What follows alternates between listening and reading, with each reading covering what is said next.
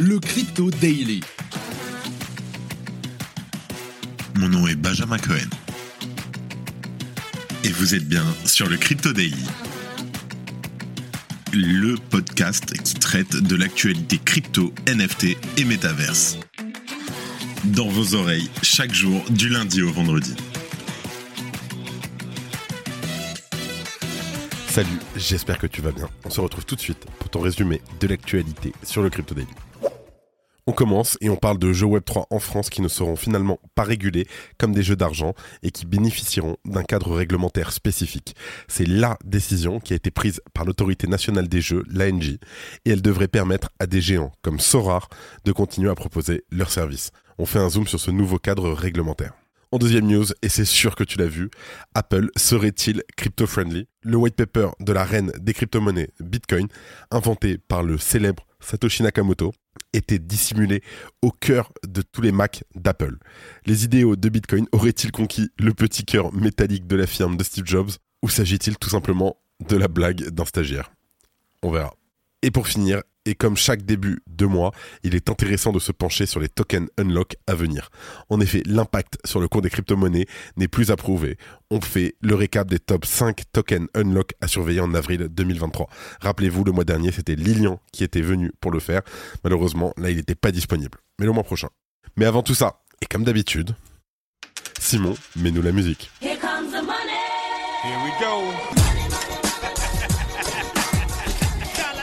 On continue d'être dans le rouge. Bitcoin moins 2% à 27 950 dollars. L'Ether pareil à 1870 dollars. Le BNB moins 1%. Le XRP moins 3%. Le Cardano moins 4% à 0,38 dollars. Le Dogecoin moins quasiment 10% à 0,089 centimes. Le Polygon moins 3% et le Solana qui suit à 20 dollars et 62 cents. Mention honorable au Trust Wallet Token, le TWT, qui augmente de 10% suite à son service d'achat in-app et son partenariat donc avec MoonPay et Ramp Network. Tout de suite, on passe aux news. Mais aujourd'hui, je suis d'humeur. Simon, remets-nous la musique. Here comes the money. Here we go. On commence par la loi SORAR qui va permettre d'encadrer les jeux Web3 de manière très très spécifique, mais c'est pas plus mal. Comme le rapportent les échos, le régulateur français planche sur un projet baptisé Jaune, J-O-N-E, pour jeux à objets numériques échangeables. Cela permettrait d'encadrer tout un pan du secteur qui fonctionnait jusque-là dans une zone grise. Sorar n'a continué à proposer des services que grâce à un accord temporaire avec l'autorité nationale des jeux.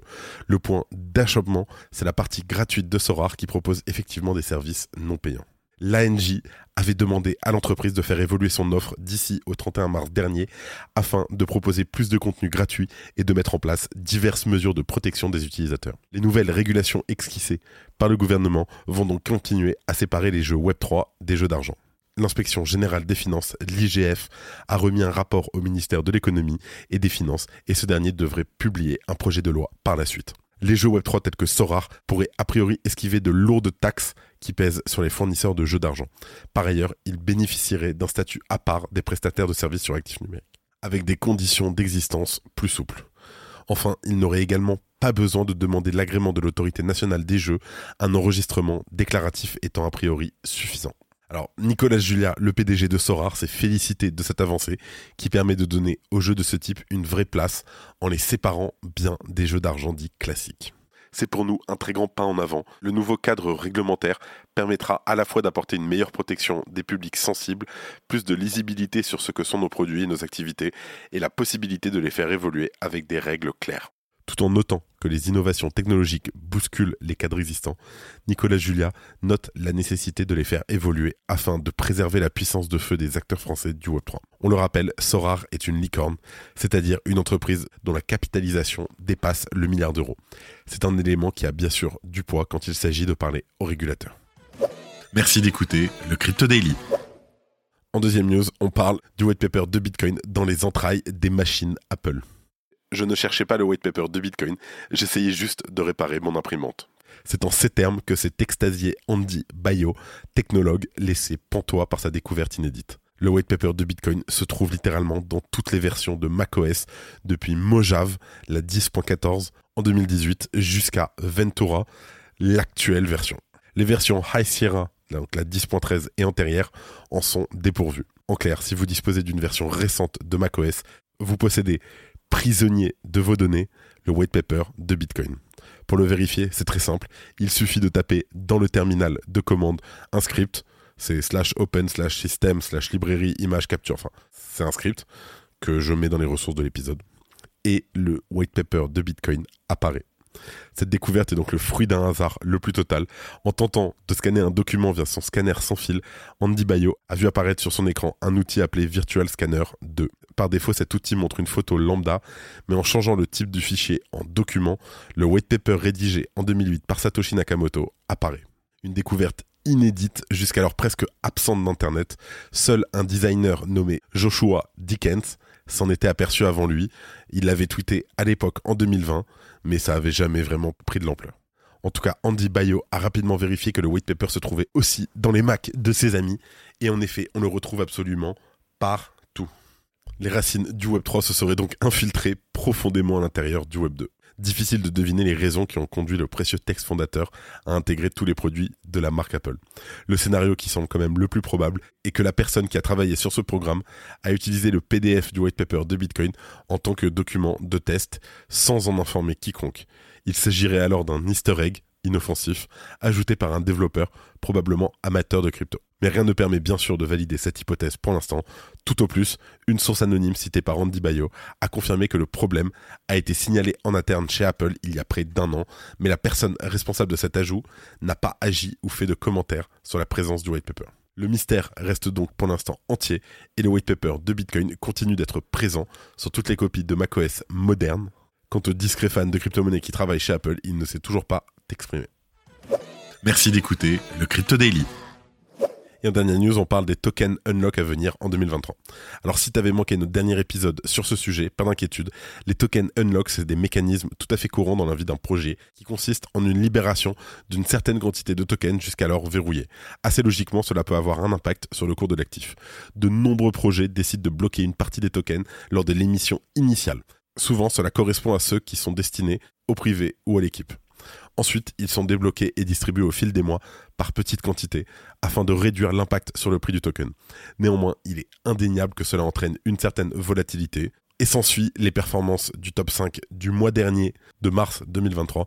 Le GMT qui a pris moins 25%, le Uni qui a pris moins 9%, l'APT moins 15%, le Bit moins 9% et le Sand moins 10%. Alors que sur cette même période, Bitcoin a primé une hausse de 17% et l'Ether dans les 15%. Par ailleurs, même malgré un contexte complicado pour Binance et son PDG CZ, le BNB n'a reculé que de 0,5%. Donc en tout cas, les tokens où il faut faire attention ce mois-ci. On a le Get Token qui a une libération de 6,7 millions de tokens, à peu près 35 millions de dollars, ce qui représente environ 4,7% de la capitalisation totale de cet actif, prévu le 26 avril. En 4, on retrouve encore Uniswap, l'Uni, qui prévoit de libérer 8,3 millions de tokens pour 52 millions de dollars, ce qui représente 1,1% de la supply actuelle, et l'événement aura lieu le 16 avril à 5h du matin. Ensuite, on a Aptos, qui avec une libération à venir de 2,5%, soit l'équivalent de 52 millions de dollars, le token unlock est prévu le 12 avril à 2h du matin. En deuxième position, c'est le Apecoin, qui va unlock l'équivalent de 67 millions de dollars, soit 4,3% de la capitalisation, le 17 avril à 7h du matin. Et pour finir, c'est le BitDAO, le token de la BitDAO, BIT. L'exchange prévoit de libérer le 14 avril prochain à 6h du matin une quantité de 98 millions de dollars, soit 9% de la capitalisation actuelle. C'est relativement important. Bien entendu, ceci n'est pas un conseil en investissement. Faites attention. Exceptionnellement, aujourd'hui, on va pousser un petit peu et nous recevons Loïc de l'événement Web3 Lille. Pour info, si jamais vous décidez de venir à Web3 Lille, le Crypto Daily vous offre vos billets. Envoyez-moi un message privé sur LinkedIn ou sur Twitter et on vous paye les billets. Salut Loïc, bienvenue sur le Crypto Daily. Euh, salut Benjamin, merci pour l'invitation. Euh, du coup, ouais, je m'appelle Loïc Chapacher, je suis le CEO et cofondateur de la société Metagelan. Donc, on a créé une plateforme facilitant l'accès au métaverse et je suis là aujourd'hui donc pour vous parler de Web3 Lead, donc une convention qu'on organise le 13 avril prochain sur la métropole lilloise. Donc, euh, pourquoi Web3 Lille euh, Donc, en fait, on a créé cet, événement donc avec la volonté euh, de faire un événement un petit peu différent de ce qu'on avait l'habitude de, de, faire ou de voir, notamment sur sur Paris avec des salons euh, crypto, blockchain euh, très sympas. On passe des bons moments, on réseaute bien, mais avec euh, parfois certaines difficultés pour des novices, pour le grand public, pour les entreprises traditionnelles de s'y rendre. Pour euh, plusieurs raisons, soit la technicité, soit le, le coût des billets d'entrée, euh, tout simplement. Donc on, s'est dit qu'on allait faire un, événement à notre façon euh, sur l'île.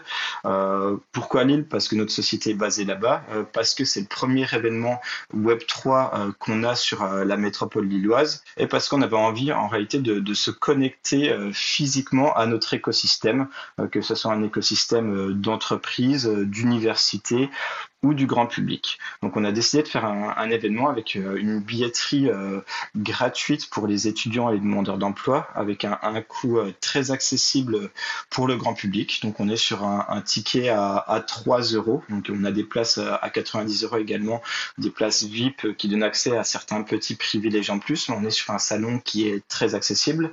Donc on est sur un salon veut être le plus ouvert possible. Donc on a noué un certain nombre de partenariats, notamment avec différentes écoles, différentes universités. Donc on aura euh, parmi les représentants l'Acadie qui sera là, par exemple, au Burton School et différentes écoles traditionnelles comme le campus éductive et d'autres.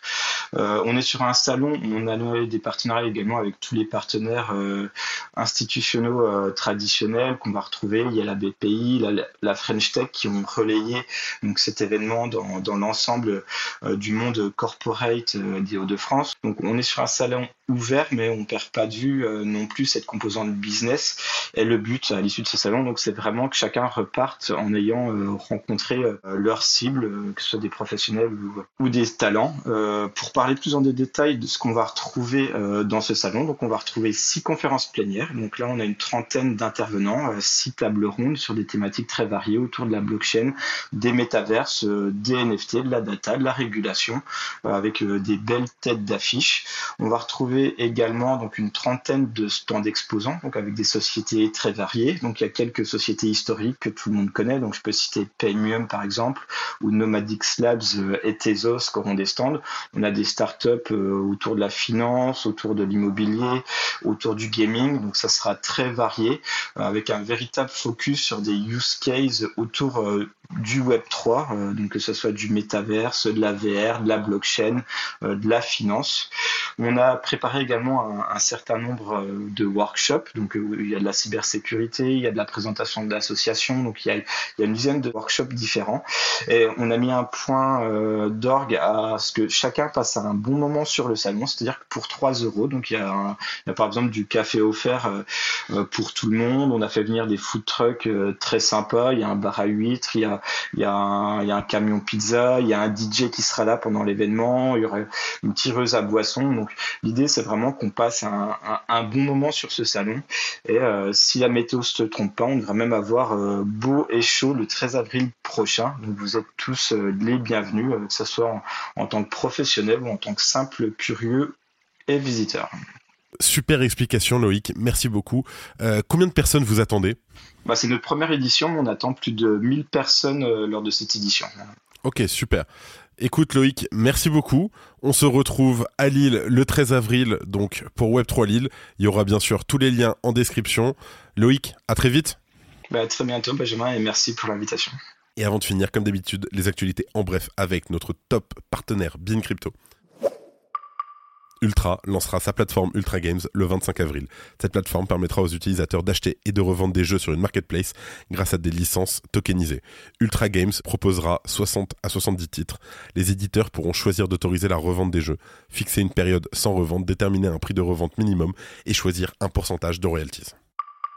Les plaignants dans la contestation juridique des sanctions américaines contre Tornado Cash, soutenues par Coinbase, ont déposé une demande de jugement sommaire mercredi, arguant que le mixeur de crypto-monnaies, de par sa conception, ne peut pas être sanctionné en tant que propriété. La motion vise à rouvrir Tornado Cash pour tous les citoyens basés aux États-Unis afin de récupérer ce que les plaignants, y compris Coinbase, appellent des violations de leurs droits constitutionnels. Et pour finir, les membres de la VitaDAO, soutenus par Pfizer, votent sur la création d'une entreprise à but lucratif, Vitatech, pour financer la recherche sur la longévité. Vitatech chercherait à exploiter des fonds publics pour licencier les technologies de longévité développées dans les universités américaines. Merci de ton écoute. C'est la fin de ce résumé de l'actualité du jour sur le Crypto Daily. Évidemment, pensez à vous abonner pour ne pas rater le suivant, quelle que soit d'ailleurs l'application que vous utilisez pour m'écouter. Rendez-vous aussi sur Twitter et LinkedIn pour d'autres contenus d'actualité exclusifs. Je crois que j'ai tout dit, faites attention à vous, et moi je vous dis à demain. C'était Benjamin pour le Crypto. Merci et à très vite.